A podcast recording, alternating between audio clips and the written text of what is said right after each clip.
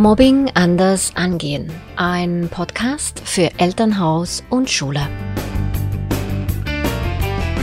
Hallo und herzlich willkommen. Ich bin Christel Schlepfer und ich freue mich, dass du heute dabei bist.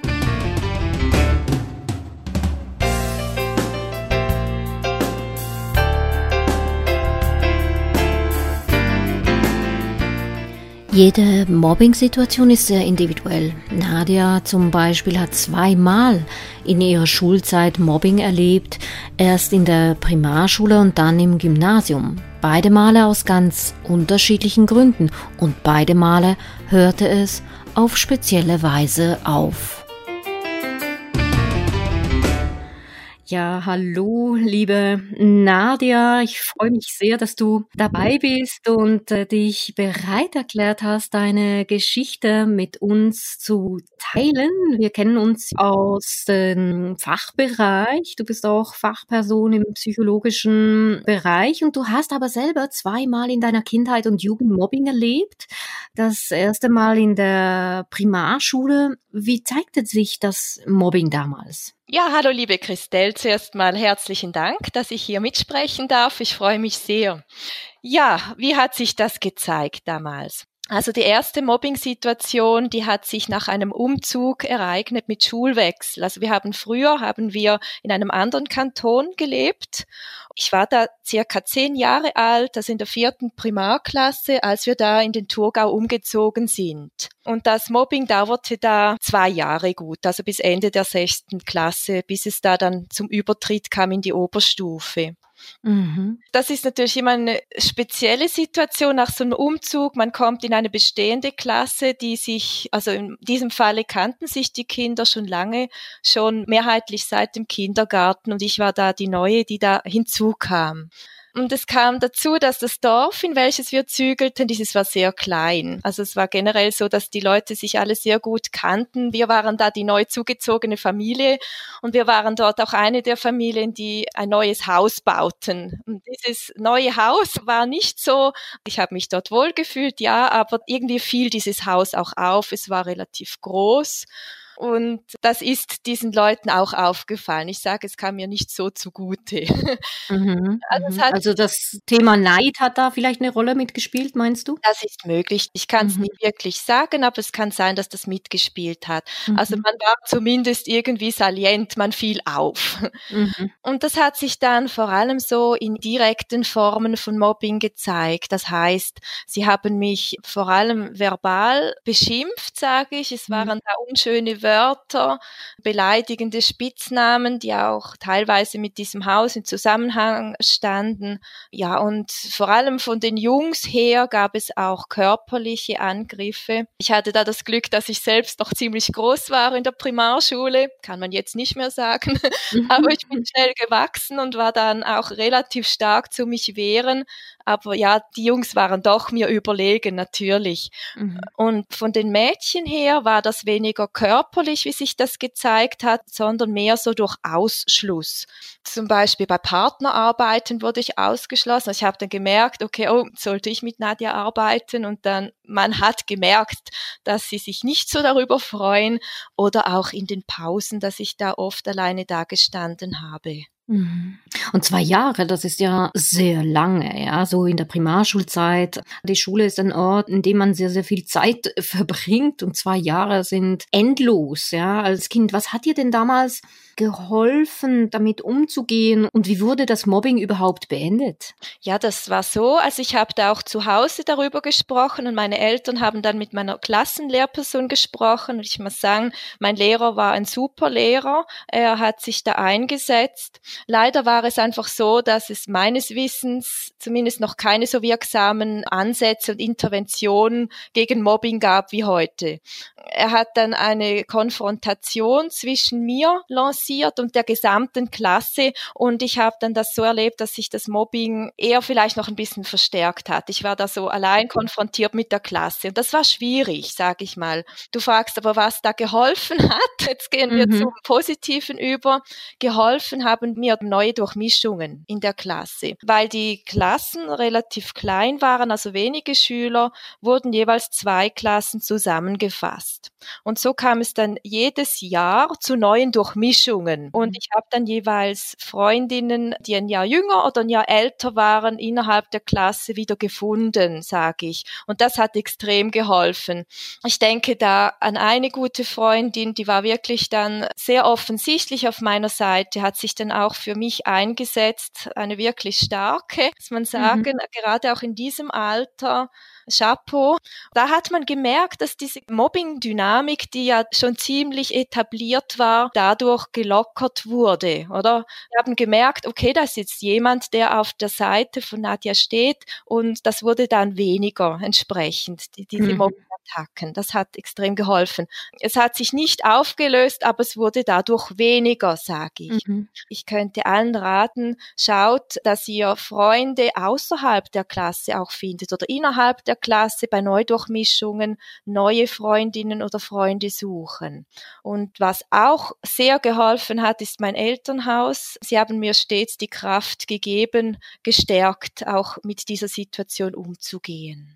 Und das mit den Neudurchmischungen, das war natürlich möglich, weil das Kleinklassen waren auf dem Land. Das ist nicht die Regel, dass die Klassen dauernd neu durchmischt werden. Aber das war in diesem Moment wirklich dein Glück, dass du da diese Möglichkeit von außen hattest und eine zivil couragierte Freundin, die dann äh, zu dir gestanden ist und den Mut hatte, sich dagegen zu stellen. Das ist wirklich ganz, ganz entscheidend. Das Mobbing hat sich dann unter den Kindern eigentlich verbessern können und nicht etwa von außen, dass die Lehrperson das das hat stoppen können. Ja, genau, so ist das. Mhm. Es hat wirklich mhm. in der Dynamik hat sich da was geändert. Aber so richtig 100 Prozent beendet wurde es wirklich dann erst mit dem Schulwechsel. Das ist ja, ja eigentlich so die letzte Möglichkeit, die man in Betracht zieht. Und ich hatte da das mhm. Glück, dass es dann halt mal so weit war, oder? Da kam ich an einen anderen Ort. Ich durfte da in die Kanti wechseln und dann waren natürlich komplett neue Klassen, die da wieder gebildet wurden mit neuen Personen.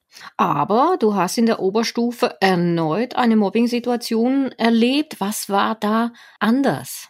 Ja, also es war eigentlich so, dass damals gab es noch das Untergymnasium, die ersten beiden Jahre, da ging es mir sehr gut. Also es war so, dass ich da eine Freundin, eine beste Freundin gehabt habe. Wir haben uns super verstanden und diese Freundin kannte schon ganz viele Mitschülerinnen und Mitschüler. Also vor allem die Jungs in der Klasse, mit denen war sie schon in der Primarschule und wir waren da eine Clique, die wirklich super lustig miteinander hatten, sag ich. Und nach diesen zwei Jahren Jahren, da hat sich etwas ergeben, das ich wirklich auch mir zuschreiben muss. Ich habe da einen Fehler begangen, das kam so schleichend, natürlich nicht bewusst, aber ich habe mich schrittweise von meiner Freundin selbst etwas entfernt. Und zwar waren das ganz doofe Umstände eigentlich. Also sie hatte weniger Zeit zum Abmachen und ja, in meiner Freizeit habe ich mich dann entsprechend mehr mit anderen getroffen. Daraus haben sich auch sehr schöne und wertvolle Freundschaften entwickeln dürfen, die bis heute teilweise bestehen. Doch die Kehrseite war wirklich, dass ich meine damalige beste Freundin dann halt auch etwas im Stich gelassen habe. Das war so ein Alter, da sind ja Mädchenfreundschaften extrem wichtig und die Freundin fühlte sich da entsprechend natürlich auch enttäuscht und alleingelassen.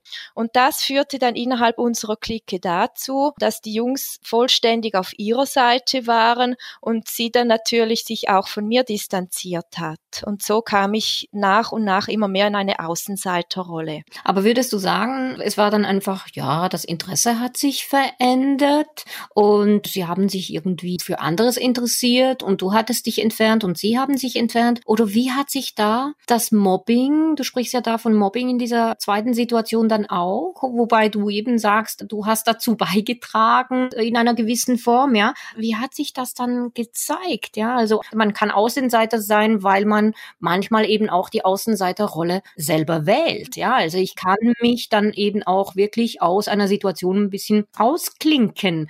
Oder war das dann wirklich ein aktives Ausgrenzen? Wie war das? Ja, das war dann wirklich so. Ich habe das dann gespürt, dass ich dann einfach wirklich nicht mehr in der Gruppe drin war. Ich habe da den Anschluss gesucht, aber so die Handlungen waren dann eher so indirekte Formen von Mobbing. Sie haben mich ausgegrenzt. Das hat man dann wirklich auch wieder gemerkt bei Gruppenarbeiten zum Beispiel und auch sonst. Ich war nicht mehr dazugehörig. Also das haben sie mir ziemlich klar zu spüren gegeben, dass jetzt aus ist. Ich gehöre da nicht mehr in diese Clique. Äh, ja, es kam jetzt weniger zu verbalen Formen, sondern wirklich mehr so im Verborgenen. So, du gehörst einfach nicht mehr dazu. Sie haben mhm. es nicht so direkt angesprochen, aber ich habe das extrem gespürt.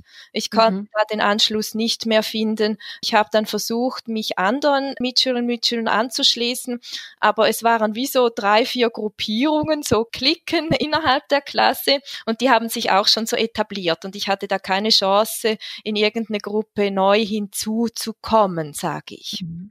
Und es ist spannend, du sagst, es war so indirektes Mobbing. Trotzdem, man braucht ja das nicht verbal zu formulieren, wenn man jemanden nicht mehr dabei haben will. Ja, da passiert sehr oft auf der psychischen oder psychologischen Ebene sehr viel nonverbal und man kann dem anderen wirklich auch zeigen, hey, dich wollen wir einfach nicht mehr dabei haben, ja, und du gehörst nicht mehr dazu und wenn es Gruppenarbeiten gibt, dann nur schon mit so einem Rücken zuwenden und so weiter oder ähm, und flüstern und oh, da kommt die Nadia, passt auf, sagt gar nichts mehr und so weiter. Manchmal braucht es gar nicht viel und es ist extrem verletzend, weil man dann merkt, oh, ich gehöre wirklich nicht mehr dazu, selbst wenn ich mich eben darum bemühe. Und hat sich das irgendwie dann irgendwann mal gelegt oder war das dann bis zu Matura dann so? Ja, es war eigentlich bis zur Matura so. Also ich habe da mich bemüht dann wieder, vielleicht auch aufgrund der positiven Erfahrung, die ich in der Primarschule machen durfte, dass ich meine Freundinnen außerhalb meiner Klasse gesucht habe. Und ich habe dann wirklich in der Parallelklasse meine neue Gruppe gefunden und immer wenn wir irgendwelche Pausen hatten oder Mittagszeit, da habe ich mich immer denen angeschlossen und ähm, konnte da wirklich auch dann mich über Wasser halten, sage ich mal. Dadurch ging es mir auch viel viel besser. Das hat extrem geholfen. Aber innerhalb von der Klasse, von der eigenen Klasse hat sich da nicht wirklich etwas geändert bis kurz vor der Matura. Ich sag mal bis zur Maturaarbeit. Dort gab es mhm. so ein Erlebnis, das zu einer gewissen Änderung geführt hat. Das war so, ich erinnere mich da an die Sommerferien.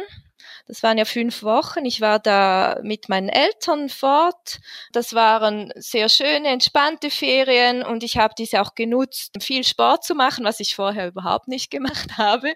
Mhm. Habe dort auch mich viel gesünder ernährt als sonst. Jedenfalls, das kam irgendwie alles so automatisch, nicht bewusst oder geplant oder so. Jedenfalls habe ich in diesen fünf Wochen extrem abgenommen. Also das waren etwa acht bis zehn Kilogramm und nach fünf Wochen Abstand ist das einem aufgefallen. Jedenfalls, als ich da wieder zurück ähm, aus den Ferien wieder in die Schule ging, da haben mich die Mitschüler nur mal angeschaut und waren äh, komplett überrascht, was denn da passiert sei. Jedenfalls wurde die Thematik von diesem Ausgrenzen war nicht mehr so vordergründig, sondern mhm. vielleicht mehr das Gewunderige, die Überraschung, was ist denn da passiert? Mhm. Vielleicht auch Sorge.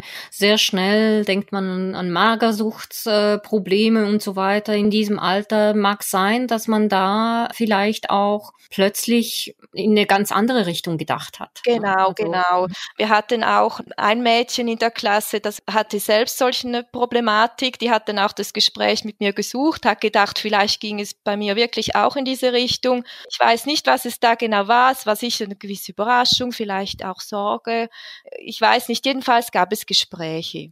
Und mhm. im Rahmen dieser Gespräche, dieser Aussprachen kamen auch gewisse Gerüchte, die da gestreut wurden über mich, die ja nicht gestimmt haben, kamen teilweise dann auch, wurden aufgegriffen und konnten auch geklärt werden. Es mhm. bekam mhm. eine neue Dynamik, sage ich mal. Aber etwas liegt mir am Herzen. Ich möchte damit jetzt nicht Mobbing-Betroffenen nahelegen, nehmt ab oder macht irgend so etwas mhm. bewusst. Das kann wirklich mhm. gefährlich sein.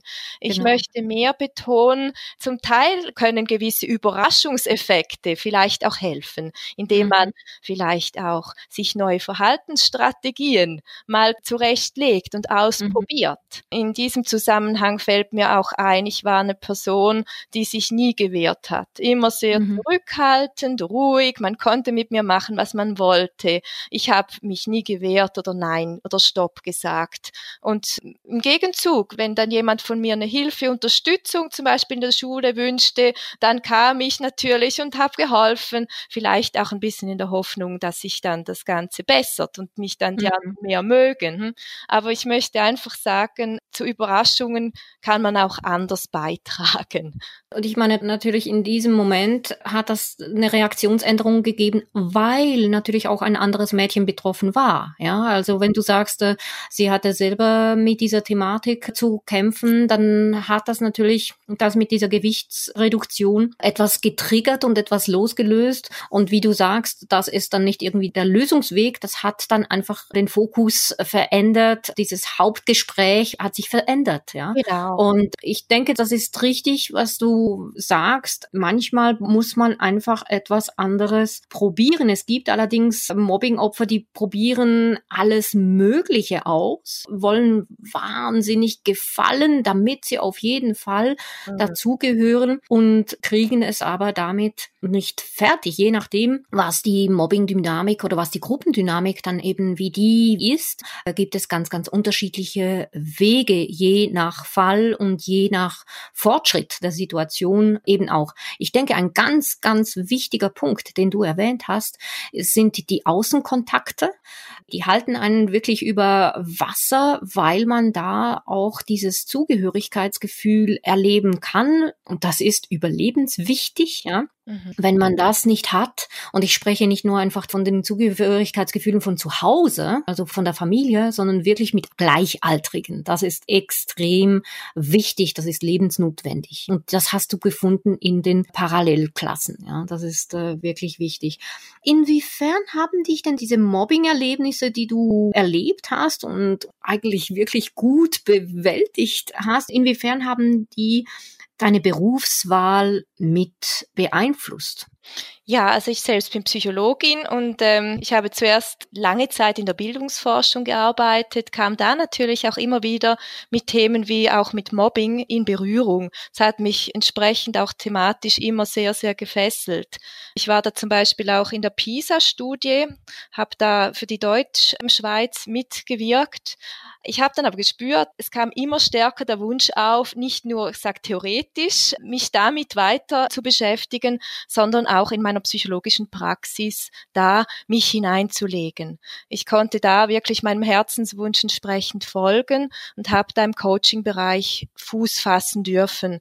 Und ich begleite jetzt da Menschen in ihrer persönlichen Weiterentwicklung, gerade auch bei Themen schwerpunktmäßig wie Ängste, Sorgen und Stress. Und bei den Kindern und Jugendlichen habe ich mich da auf den Bereich Mobbing in der Schule spezialisiert, weil mir das wirklich eine Herzensangelegenheit ist und ich das wirklich auch selbst eben erlebt und nachvollziehen kann, wie schmerzhaft das sein kann. Mhm. Und mhm. hier geht es mir wirklich darum, Betreffende individuell zu stärken in ihrem Selbstwertgefühl vor allem dass mhm. sie auch ihre eigenen Stärken erkennen, nutzen können und auch, also das habe ich auch selbst erlebt, dass so gewisse Denkmuster sich auch etablieren, so mhm. negative Glaubenssätze, wie man das so schön auch sagt. Ich bin allein, mich mag keiner, solche Dinge, die ja mhm. häufig im Unbewussten schlummern und da mhm. solche Dinge auch aufzudecken, diese zu hinterfragen, ist denn das wirklich so, oder? Oder gibt es mhm. denn auch Leute, die dich mögen und das dann positiv für sich auch zu integrieren, was sich mhm. ja dann auch auf die Gefühlswelt und auf das Verhalten und alles auch auswirken kann. Mhm. Also ich schaffe da äh, vor allem jetzt auf der individuellen Ebene wohlgemerkt immer, dass wenn jemand in einer Mobbing-Situation drinsteckt, dass selbstverständlich auch Interventionen jetzt auch auf Schulebene gegebenenfalls oder auch Klassenebene nötig sind, oder? Mhm. Das ist mhm. einfach die individuelle Ebene, wo ich da arbeite. Aber ich finde das auch sehr wichtig, weil ja genau das Mobbing auch tiefwirkende Folgen haben kann, gerade mhm. auch auf der psychischen Ebene bis hin zu depressiven Symptomen. Das Schlimmste, da möchte ich eigentlich gar nicht reden, bis hin zu Suizid. Gut, mhm. da reicht jetzt ein Coaching nicht, aber dass man sagt, möglichst früh die Kinder und Jugendlichen da wirklich auch unterstützen und begleiten kann, dass es gar nie so schlimm kommen wird, oder? Genau. Und das ist extrem wichtig. Das eine ist die Klassenintervention, die Klassenprävention natürlich grundsätzlich in den Schulen, Mobbingprävention, im Falle von Mobbing die Klassenintervention und dann halt eben auch die Unterstützung der Betroffenen. Und die Opfer, die leiden zum Teil lange bis zu schweren Traumatisierungen, die sie mit bis ins Erwachsenenleben mit sich tragen. Und da ist einfach Unterstützung von Anfang an sehr, sehr wichtig. Also mit der Klassenintervention ist es nicht getan. Ja, super. Das ist eine sehr, sehr wertvolle Arbeit, die du da leistest. Und ich möchte mich an dieser Stelle ganz, ganz herzlich bedanken für deine Bereitschaft, dass du deine Geschichte mit uns geteilt hast. Das ist so wertvoll. Und ja, ich wünsche dir alles Gute, eine gute Zeit. Und wir sehen und hören uns, liebe Nadja. Herzlichen Dank, liebe Christelle. Und ich finde es auch wirklich großartig, was du an Arbeit leistest. Und wenn wir da alle zusammen am gleichen Strang ziehen können, dann ist das eine wunderbare und wertvolle Arbeit. Ganz herzlichen Dank, liebe Christelle, für das Gespräch. Das 0815-Rezept gegen Mobbing gibt es nicht, denn jede Mobbing-Situation ist anders und je nach Entwicklungsstufe des Mobbings hilft die eine oder andere Methode. In Nadias Beispiel erleben wir, wie sich die Situation unerwartet aufgelöst hat, weil es im ersten Fall eine zivil couragierte Freundin gab und es zu neuen Kontakten dank Klassendurchmischung kam. An diesem Beispiel sieht man, wie man Gruppendynamiken durchbrechen kann und welche Rolle sie für Mobbing spielen. Das heißt jetzt allerdings nicht, dass man Klassen in Zukunft neu durchmischen soll, um Mobbing aufzulösen. Zusätzlich sehen wir in Nadias Beispiel, dass nicht jede Intervention in der Schule bei Mobbing hilfreich ist. In zahlreichen Fällen wird die Situation unabsichtlich verschärft oder verschleppt. Daher ist es erstens wichtig zu wissen, was man auf keinen Fall beim Mobbing tun sollte. Dazu findest du detaillierte Infos in der Episode 2. Und last but not least ist es wichtig, jeden Fall individuell zu analysieren, um angepasst darauf zu reagieren.